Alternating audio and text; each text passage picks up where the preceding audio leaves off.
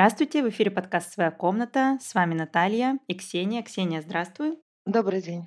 У нас сегодня гостья Ирина. Ирина, здравствуйте, представьтесь, пожалуйста. Здравствуйте, Наталья, Ксения. Меня зовут Ирина Катин Ярцева. Я клиническая психологиня и участница и соосновательница Ассоциации феминистской терапии. Ирина, я знаю, что вы очень давно занимаетесь именно фемтерапией. Вы организовали целую ассоциацию, которая привлекает многих фемтерапевтов. Скажите, пожалуйста, почему нужна именно феминистическая психотерапия? Почему возникла такая идея? Я немножко поправлю. На самом деле я не дольше всех занимаюсь тем терапией, сравнительно как раз недавно, всего, наверное, три года. На русскоязычном пространстве есть специалистки, которые гораздо дольше меня этим занимаются, и, может быть, в чем-то даже ну, глубже понимают вопрос. Но так совпало, что сегодня именно мне об этом досталось разговаривать. Просто мне хотелось бы уточнить, что я тут совсем не самая крутая. А что касается того, зачем нужна именно феминистская психотерапия, ну, если коротко отвечать, то для того, чтобы помогать людям справляться с последствиями патриархата, бороться с ним внутри и вне себя, повышать качество своей жизни. И, конечно, здесь и сейчас феминистская психотерапия особенно нужна в противовес мизогинной э, психотерапии, которая, к сожалению, сейчас э, очень много на русскоязычном пространстве, и вообще в противовес патриархату, который ослабляет женщин в основном, ну и всех остальных тоже. Вот, Ирина, вы так заботливо сказали о том, что вы не первая, и упомянули других феминистских психологинь. А мужик на вашем месте бы сказал бы, я это изобрел, да, это я, я самый главный. Так что это ЖГС у вас говорит. Дело в том, что у нас особенная ситуация сейчас у всех, и нам пришлось э, с сайта на время вообще убрать страницу с нашими контактами, потому что очень многие наши специалистки до сих пор находятся не в безопасности. И опять-таки, зная, как сейчас слово феминизм в принципе связывается с экстремизмом, мне приходится, к сожалению, их не упоминать и не перенаправлять, допустим, и за всех отдуваться, потому что так совпало, да. Ирина, а чем фемтерапия отличается от классической психотерапии? Тоже такой ответ может быть э, в разные стороны идти. Ну, во-первых, можно сказать о том, что феминистская психотерапия и ее предложение, то, что она внесла в большую психотерапию, изначально, да, мы можем отделять эти вклады, но об этом я могу там позже сказать, истоки, историю тем э, терапии, Изначально это было видно, да, сейчас они, вот эти вклады, они растворились в большой психотерапии, и какие-то вещи, которые изначально предложили феминистские специалисты, ну, например, как особое внимание к отсутствию двойных отношений и сексуальных отношений с э, клиентками. Сейчас это уже повсеместно во всех этических кодексах, но изначально это была именно фемтерапия. Если говорить сейчас, чем она отличается от остальных течений, можно примерно обобщить, что фемтерапия работает не на борьбу с симптомом, а на общее усиление клиентки. Она может пользоваться техниками других видов терапий для общей цели. Основные акценты – это равноправные терапевтические отношения, стремление уравновесить, скажем так, эти отношения для того, чтобы власть терапевтки не давлела над клиенткой, не мешала ей. И очень большое внимание вот к этой динамике власти внутри терапии. И здесь клиентка предстает как экспертка в своей жизни и человек, который знает определенно больше обо всем, с чем ей приходится сталкиваться, и кто, естественно, принимает решения относительно своей жизни. Приглашение к освобождению, присваивание силы достижений клиентки, ею самой, анализ гендерных ролей, социальной ситуации, ситуации угнетения, отсутствие ярлыков и диагнозов, переформулирование проблемы, к которой пришла клиентка, того, что называют в других направлениях патологией, как стратегии выживания, внимание ко всем сторонам идентичности и анализ того, где патриархат и жизнь ослабляет клиентку, поиск альтернативных стратегий выживания. Вот если так коротко, то примерно вот такие акценты я бы сделала. Мне страшно понравилось, что если в обычной психотерапии мы все читали очень много книжек да, про психотерапию, всякие описания кейсов врачебных, психотерапевтических, и там чаще всего психотерапевт занимает такую немножко снисходительную объясняющую позицию, особенно когда речь о женщине. Я помню, у Ирвина Елома была, я читала его, и у него прямо это вообще постоянно. Он объясняет женщине, что она не права. Он ей объясняет, что она чувствует не то, что она чувствует, что она поступает, как она поступает, не потому, что у нее есть для этого какие-то внутренние решения, какие-то стимулы. А он ей говорит, ну нет, вам просто показалось вам. То есть такое у него прямо газлайтинг, я бы сказала, происходит постоянно во всех врачебных кейсах с женщинами. Я слушала Ирину и думала то же самое. Это же постоянно психолог должен рефлексировать то, что ему надо становиться на сторону женщины. Как вы рефлексируете патриархальный этот пиетет к мужчинам, которые сбивают в нас с детства. Вот я была у психолога, и я рассказываю что-то про мужа, и психолог мгновенно становится на сторону мужа и начинает мне объяснять, как я не права и какой у меня замечательный муж. Ну хорошо, он замечательный, но вы-то можете встать на мою сторону. Как вы, как фем-психологи это делают? Вы читаете какую-то дополнительную литературу, у вас, э, наверное, супервайзер тоже должен быть фем-психолог.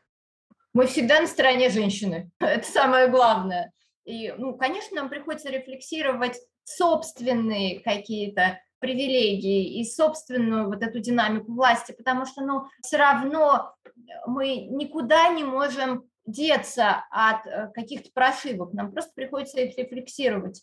Да, действительно, терапевтические отношения и какие-то знания психологии, они действительно дают нам больше власти, и в чем-то мы можем чувствовать себя компетентнее, чем наша клиентка, и эти вещи нужно отслеживать в себе в том числе, чтобы не давить на нее. Что касается супервизии, ну, у нас одна из главных целей, которую преследовали тем специалистки, становясь ассоциацией, это создание такого пространства, где мы бы могли поддерживать друг друга а, именно в противовес каким-то мизогинным супервизиям и интервизиям. Большое количество специалистов, которые приходили на интервизию и приходят, они все говорят, господи, какое счастье, что наконец тут мне никто не будет давить на меня вот именно с мизогинных позиций и рассказывать мне, как тут не права моя клиентка, и, условно говоря, там, как прав ее муж и отец.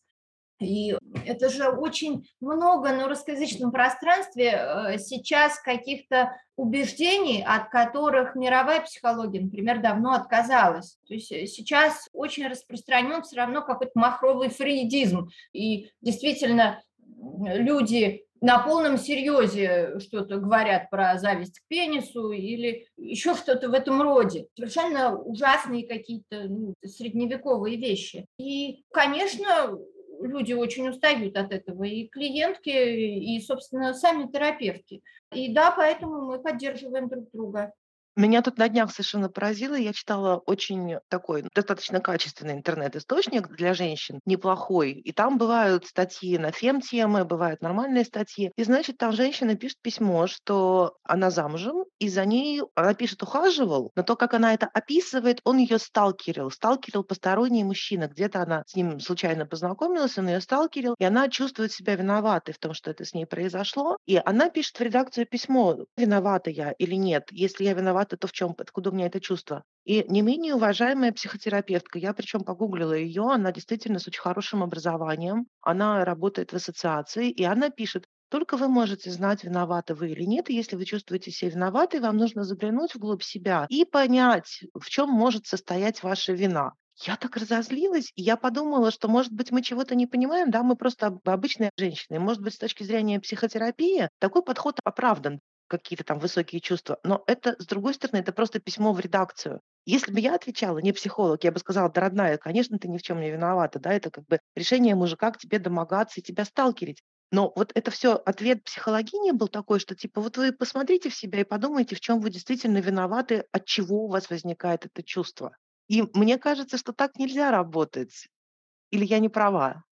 Именно вот с такими предубеждениями, совершенно ни на чем не основанными, и э, работает в том числе феминистская психотерапия. Именно в противовес им тоже мы двигаемся вперед, потому что это совершенно ужасно, то, что делают многие русскоязычные психологи, когда они виноватят женщину в том, что с ней произошло, и в том, что с ней произошло по вине мужчин, по вине патриархата. И почему-то вдруг женщины оказываются за это ответственны, им предлагают как-то поискать в себе что-то. Но это, возмутительно, и это очень травмирует женщин дополнительно. Так нельзя.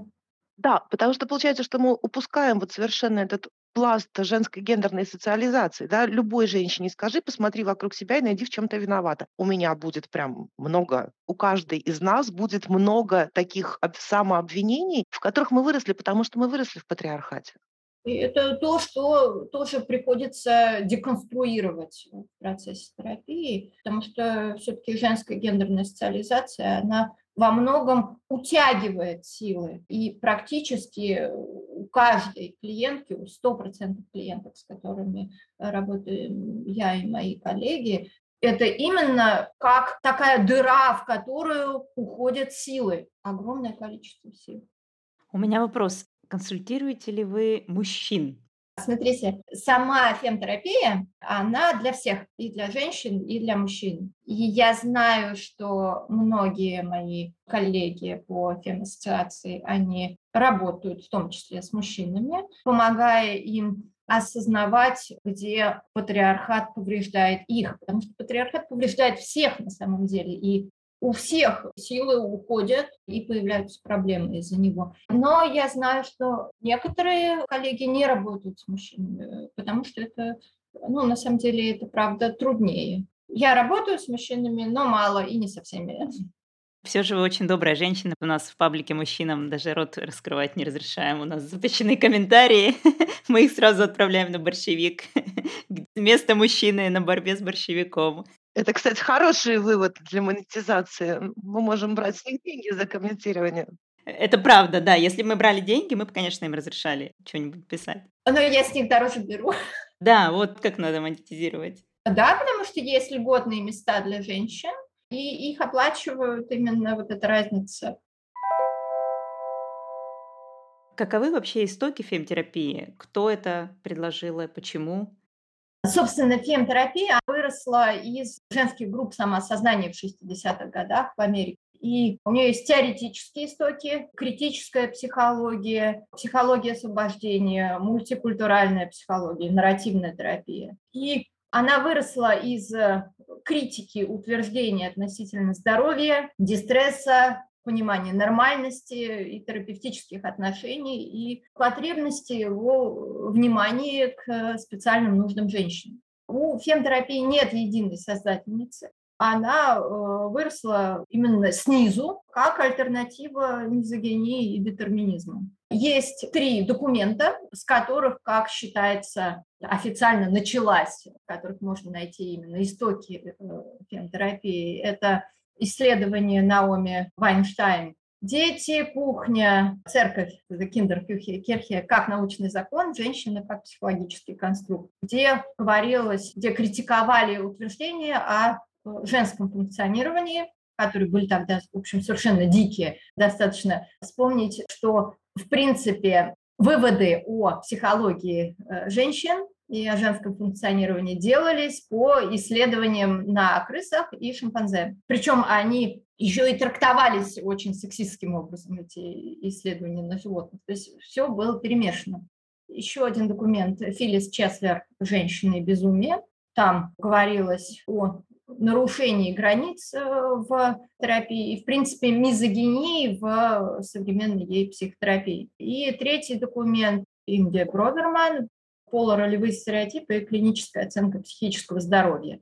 В этом документе высказывалось глубокое сомнение в том, что представляет собой норма психического здоровья для женщин. Потому что, опять-таки, в то время женщина не считалась полноценным взрослым человеком. И нормы психического здоровья для женщин отличались от того, что ожидалось э, от нормального взрослого человека, без уточнения пола и нормального взрослого мужчины. Собственно, после этого психологини, состоящая в большой ассоциации психического здоровья, они ну, как стали объединяться и создали Ассоциацию женщин психологии, Общество женщин психологии в 1969 году. Потом в 1981-м Эдриан Смит и Ленор Уолкер их коллеги сделали институт э, фемтерапии, который занимался разными исследованиями, в том числе практикой. Много журналов. Ну, вот э, где-то в 70-е, 80-е был вот такой бум в Америке. И с тех пор много этапов прошло становления фемтерапии именно за границей, ну, особенно в Америке. А у нас эта вся штука немножко по-другому развивается. У нас во многом наша фемтерапия особенная, потому что она выросла из той ситуации, которая есть сейчас у нас, и которая похожа на то, что было тогда в 60-х годах. Поэтому мы немножко отличаемся от того состояния, в котором сейчас находится американская психотерапия. И опять-таки мы адаптированы под наши социокультурные особенности Немножко это все отличается у нас. А насколько на самом деле распространена на Западе фемпсихология? Ведь у них очень популярен либеральный феминизм, а он как раз склонен все вообще объяснять свободным выбором женщины. Я не особенно вникаю в какие-то именно исследования популярности сейчас, но общее направление таково, что фемтерапия, она ну, проникает, она пронизывает все больше практики обычной психотерапии, потому что, потому что это добро. В принципе, понятно уже, что фемтерапия – это добро, и от нее становится лучше клиенткам. Поэтому, конечно, другие направления себе тоже по чуть-чуть забирают то, что видят. И, ну, вообще сейчас, в принципе, очень популярно интегративное направление, и мало кто работает вот в какой-то четкой одной парадигме. Ну, кстати, у меня был опыт, моя терапевтка, она КПТ, то есть она к феминизму очень мало имеет отношения, но она при этом получала образование свое в Европе, она работает и учится в Европе.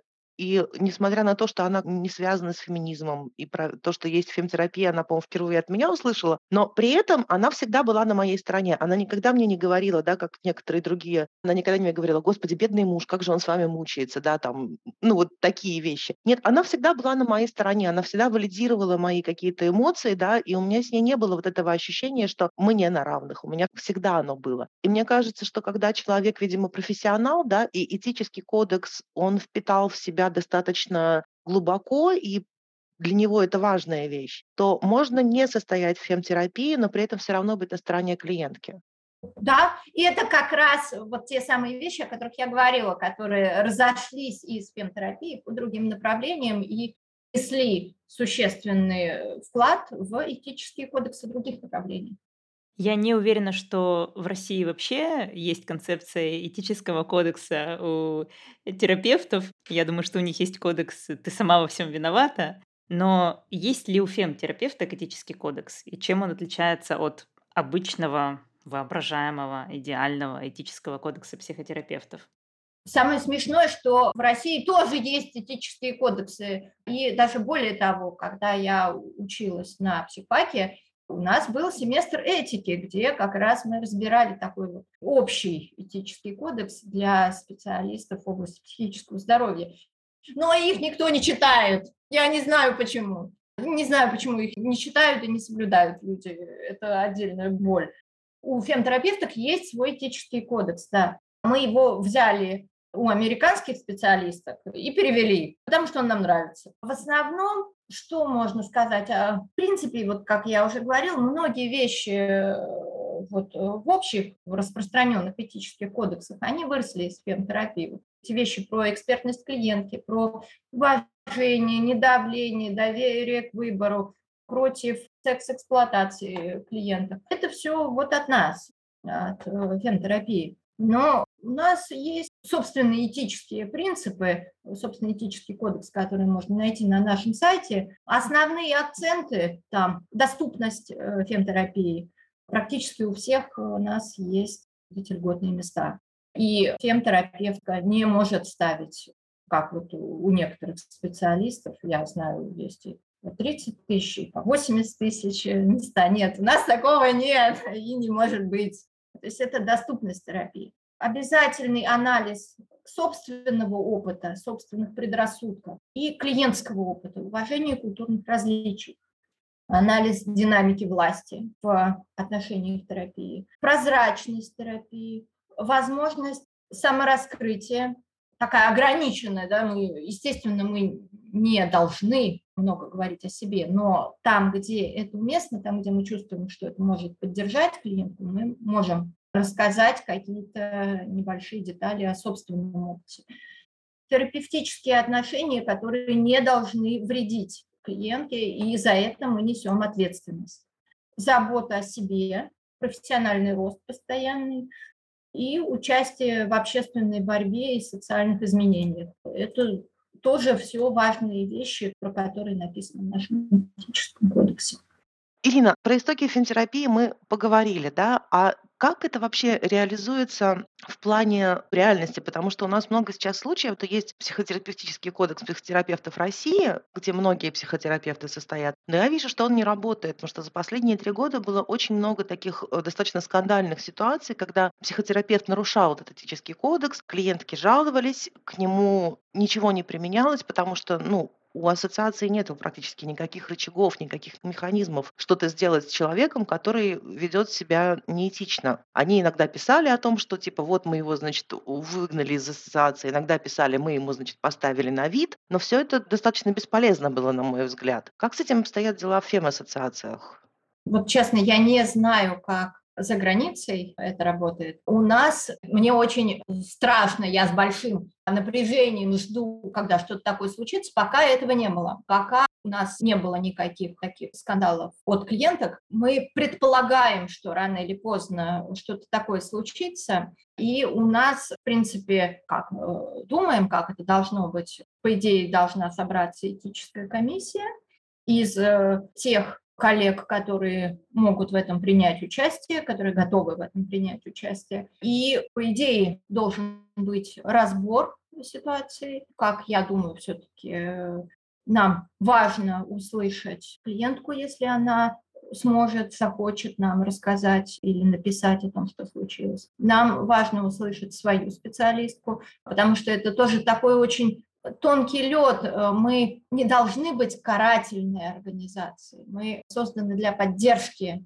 по идее, как для поддержки клиентов, так и для поддержки специалистов. И, как я думаю, тут должно быть два направления работы конструктивных в такой ситуации. Первое, мы должны довольно быстро решить, как мы можем помочь клиентке, как мы можем починить то, что случилось, естественно, как-то не за ее счет. И второе направление, мы должны помочь нашей специалистке, с которой случился такой провал. Нам важно помочь ей осознать, где она провалилась, как специалистка, что она может сделать для того, чтобы такие ситуации больше никогда не повторялись, где она должна вырасти над собой. Да? И нам важно законтейнировать вину и ужас, чтобы она не повредила другим клиенткам, которые находятся прямо сейчас в работе чтобы она сама не разрушилась как специалистка помогающая, потому что мы все люди, с нами всеми случаются вот такие факапы. Понятно, что эта история не про, как я сейчас рассуждаю, не про какое-то возмутительное злоупотребление, потому что все-таки мы стараемся отсеивать тех, кого мы принимаем в ассоциацию. Да, это такой небольшой фильтр, он грубый, но все-таки мы чего-то совсем возмутительного в наших рядах, вот типа, чтобы винователи клиентов в том, что с ними случилось, да, мы все-таки стараемся не допускать. То есть тот уровень нарушений, к которому мы готовы, это ошибка. Да, ошибки случаются у всех. К сожалению, это так. Но мы сейчас еще... Что мы делаем для того, чтобы профилактировать такие вещи? Собственно, вот сейчас у нас начинает потихонечку работать наш образовательный проект по фемтерапии, и в частности вот прямо сейчас идет курс по этике фемтерапии. Как я надеюсь, мы будем постоянно повышать уровень грамотности и профессионализма наших и других специалистов, все-таки именно для того, чтобы профилактировать такие вещи. У меня еще вопрос, он скорее шутливый. Может ли мужчина быть фемтерапевтом? И я сразу скажу, что, опять же, женщин учат верить словам мужчин и даже ставить слова мужчин выше своего мнения и своих ощущений. А в свою очередь у мужчин есть знаменитый инстинкт мэнсплейнинга. Они видят женщину, начинают объяснять ей, говорят ей, что думают за нее, додумывают за нее. И мне сложно представить ситуацию, в которой я прихожу к мужчине и рассказываю, опять же, например, что-нибудь про свои семейные отношения, и мужчина точно мгновенно встанет на сторону мужика. Он точно скажет, нет, ну вот, Наташ, ну, бедный твой муж, как же ему с тобой тяжело, а ты еще мне жаловаться тут пришла. Так вот, может ли мужчина быть фемтерапевтом? На самом деле это не шутливый, а вполне такой нормальный вопрос. В этой вот книжке Лоры Браун, которую мы очень любим, э, и она вот сейчас одна из классичек фемтерапии. Там написано, что может что фемтерапия для всех, и там у нее и мужчины тоже могут практиковать фемтерапию. Но это где-то для меня, вот честно, это из области фантастики, это где-то там в тридевятом царстве, в тридевятом государстве, у них там единороги скачут, и вообще все хорошо. На русскоязычном пространстве такое пока невозможно. Может быть, оно когда-нибудь будет, может быть, мы когда-нибудь победим патриархат вот до такой степени, чтобы это стало возможно. Я не знаю, почему нет, отлично было бы. Но пока в ассоциации фемтерапии принципиально только женщины. Вот у нас мы ориентируемся сейчас на наши реалии, а наши реалии примерно таковы, да, мы видим то же, что видите вы. То есть вы дискриминируете мужчин, сказали бы мужчины. Я шучу. Ну, что значит дискриминируем? Это наша Э, наш тесный кружок дружеский, э, дружеский кружок можно принимать кого мы захотим, как это частная территория. Мне кажется, что это скорее вопрос стандартов качества, да, когда мы говорим о том, что для того, чтобы быть фемтерапевтом, нужен определенный набор профессиональных качеств, человеческих качеств, определенное, скажем, умение выдерживать свою этическую позицию, да, и когда мы говорим о том, что сейчас мужчина не может быть психотерапевтом в России, который поддерживает фемстандарты, мы именно, видимо, и это имеем в виду. Они просто не могут выдерживать профессиональные стандарты, которые требуются для такого подхода. Это не дискриминация, это как бы, ребята, вы не можете, вы пока не готовы.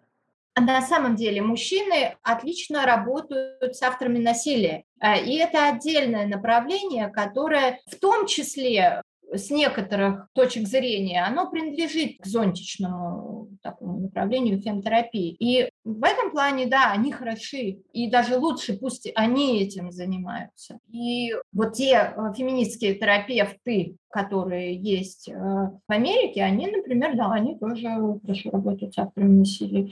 Почему нет? Да, вот в этом плане, да, можно им оставить эту территорию. А автор насилия прямо сейчас стало таким общеупотребимым, просто это звучит как венец, творец насилия, и смещает как раз фокус с того, что он насильник, насильники есть. То есть это как будто бы обеляет его репутацию. Вот он такой вот автор, но не картины, а насилия.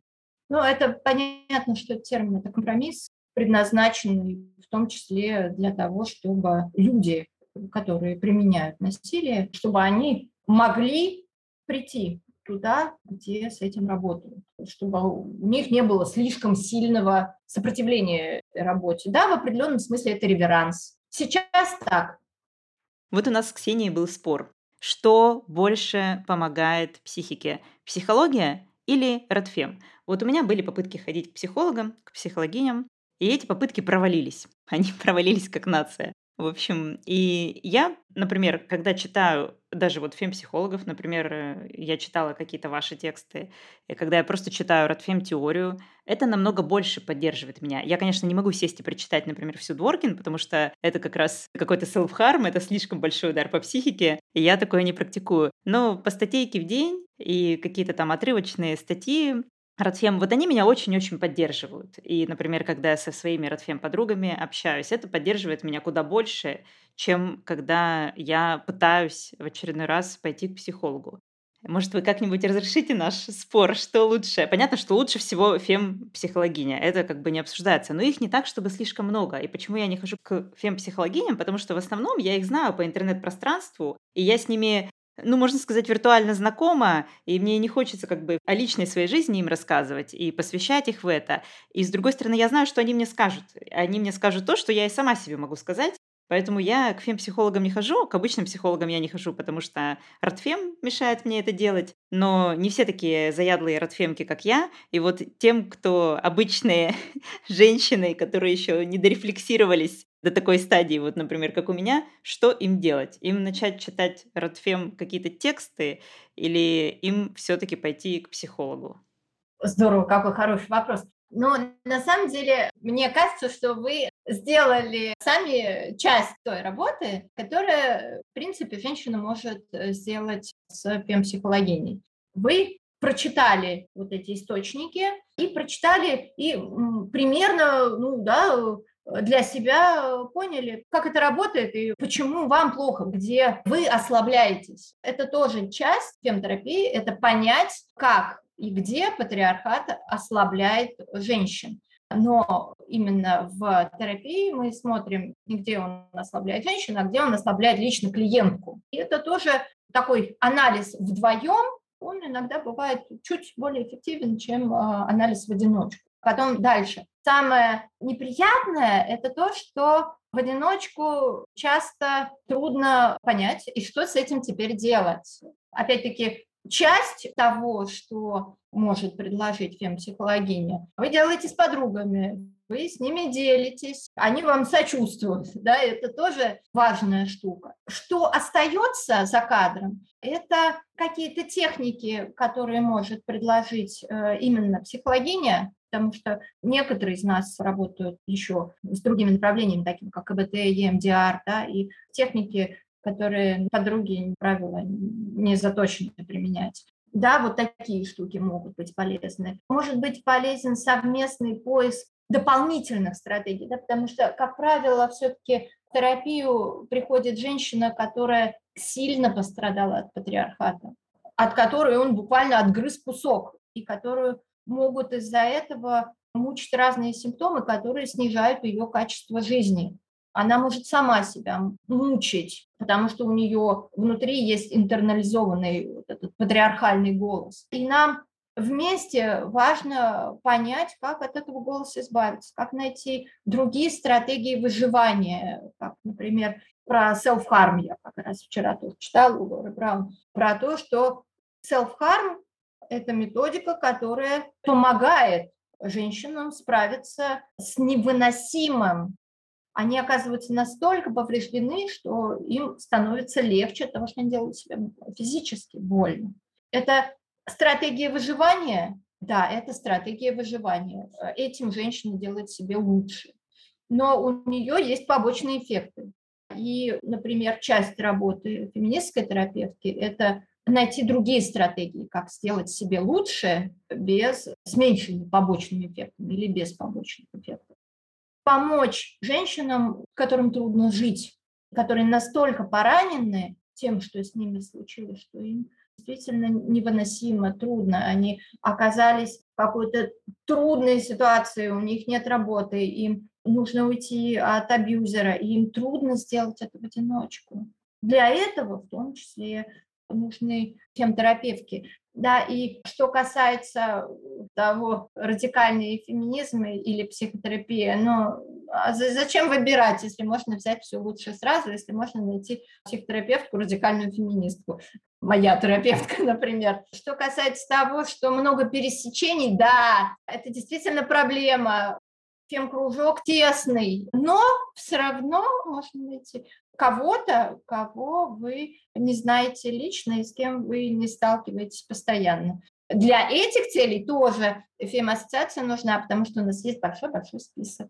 Круто. Ирина, у меня знаете, какой еще вопрос? Почему-то распространено такое совершенно убеждение, видимо, оно откуда-то из позитивистской такой вот взгляда на мир берется, что жертва абьюза, она может в любой момент такая встала, подняла голову и пошла. При этом я тут буквально на днях читала книжку о домашнем насилии. Она 2008 года, она написана в таком немножко, знаете, сухом советском стиле, и она вообще никаких оценок не дает. И авторка, она описывает те последствия, которые переживает жертва абьюза, и она в том числе указывает значительное снижение когнитивных способностей, разрушение полной самооценки, неверие в себя, неверие в свои силы. То есть мы имеем дело с человеком глубоко травмированным, причем с человеком травмированным даже на физическом уровне, потому что абьюз как известно, он калечит не только душу, но и тело. И self-harm в этом плане, да, он возвращает контроль. Почему как бы он дает женщине эту поддержку? Он возвращает контроль над чем-то властно хотя бы в таких пределах. И вот это вот убеждение, что любая жертва домашнего насилия или просто любого насилия, бывает родительское насилие, бывает насилие на работе, что это так легко взять и пойти дальше и построить новую жизнь. Но на самом деле нет. Мы же имеем дело как бы буквально с человеком очень пострадавшим. Это как жертве автокатастрофы сказать. Ну а что такое? Отбрось костыли и давай такая родная, вперед пошла. Да, к сожалению, в обществе много таких убеждений, э, которые вызваны ну, частично защитными механизмами, потому что большинство людей не хочет смотреть на что-то ужасное и вникать в что-то ужасное. Частично это мизогиния. Наше общество всегда радо во всем обвинить женщин, и в том числе в том, что женщина недостаточно э, сильна и недостаточно решительна. Женщина всегда для них не такая. К сожалению, это так. И да, фемтерапия нужна еще и для того, чтобы дать силы, чтобы позволить залечить вот эти раны хотя бы э, до такого состояния, чтобы унести ноги. Это действительно очень трудно сделать. Мы это понимаем. Многие из нас сами прошли через такой тяжелый опыт и отрефлексировали его. У меня есть подруга, психологиня. Она не фем-психологиня, она вообще далека от э, феминизма, тем более от радфема. Каждый раз, когда я с ней общаюсь, это такая очень старинная, наверное, самая моя старинная товарка еще со студенческих времен. Каждый раз, когда я что-то затираю про феминизм, честно, я даже ничего не говорю плохого про мужиков, но она сразу же говорит, почему ты стала такой мужененавистницей? То есть она чувствует это, она чувствует это в воздухе, но обвиняет всегда меня в том, что я как-то по-особому ненавижу мужиков. Так вот, и она, консультирующий психолог, она консультирует кого-то, и я вижу, что с ней совершенно невозможно говорить про абьюз, например, что с ней невозможно говорить о каких-то системных штуках в патриархате. И, насколько я знаю, ну, она практически никогда мне не рассказывает о своих клиентах. Наверное, она не хочет, чтобы я гиенила в очередной раз. Но вот я знаю, что к ней ходит какой-то мужик. И вот он ходит к ней уже, не знаю, года три. И я представляю, как он там ноет и говорит, что у него какие-то проблемы типа прокрастинация или неуверенность в себе, и мама, не знаю, отлучила его от груди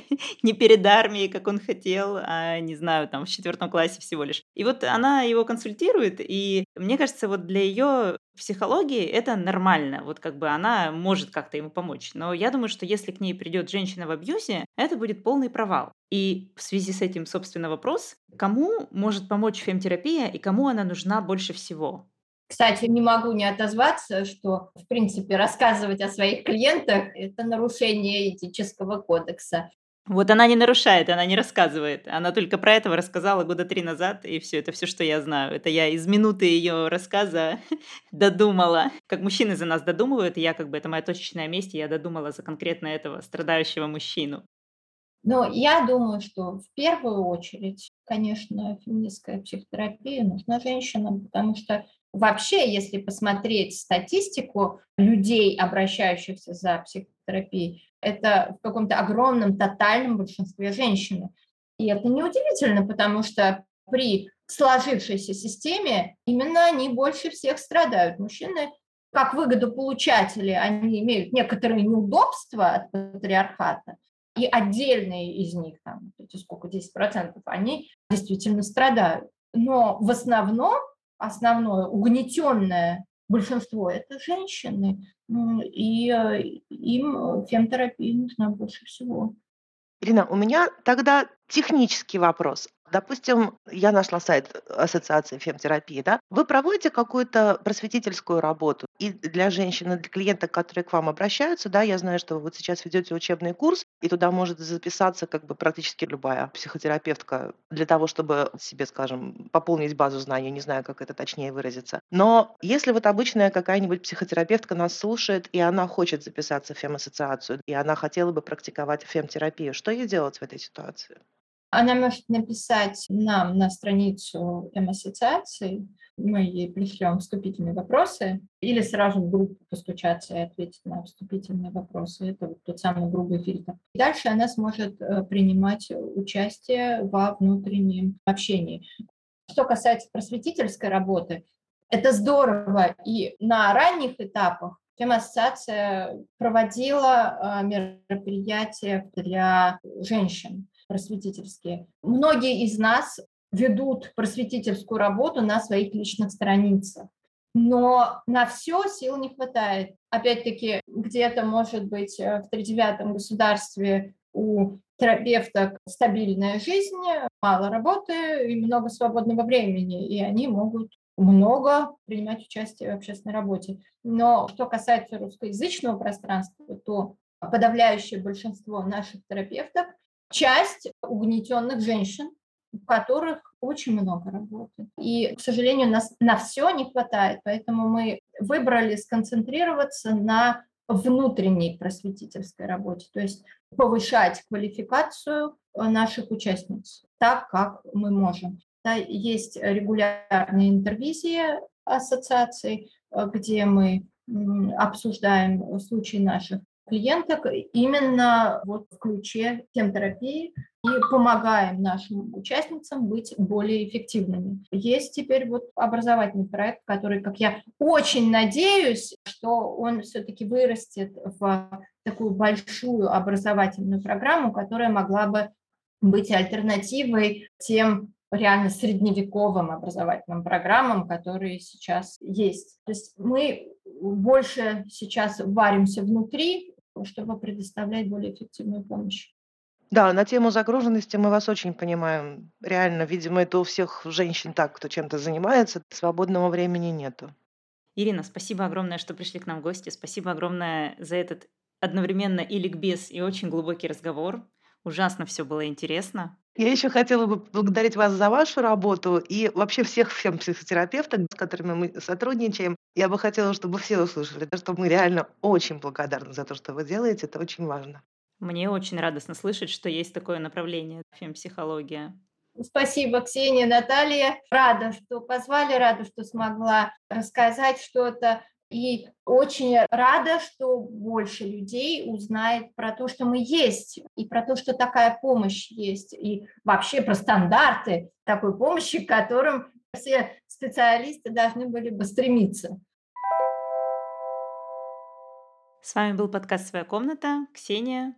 Всего вам доброго, до следующих встреч.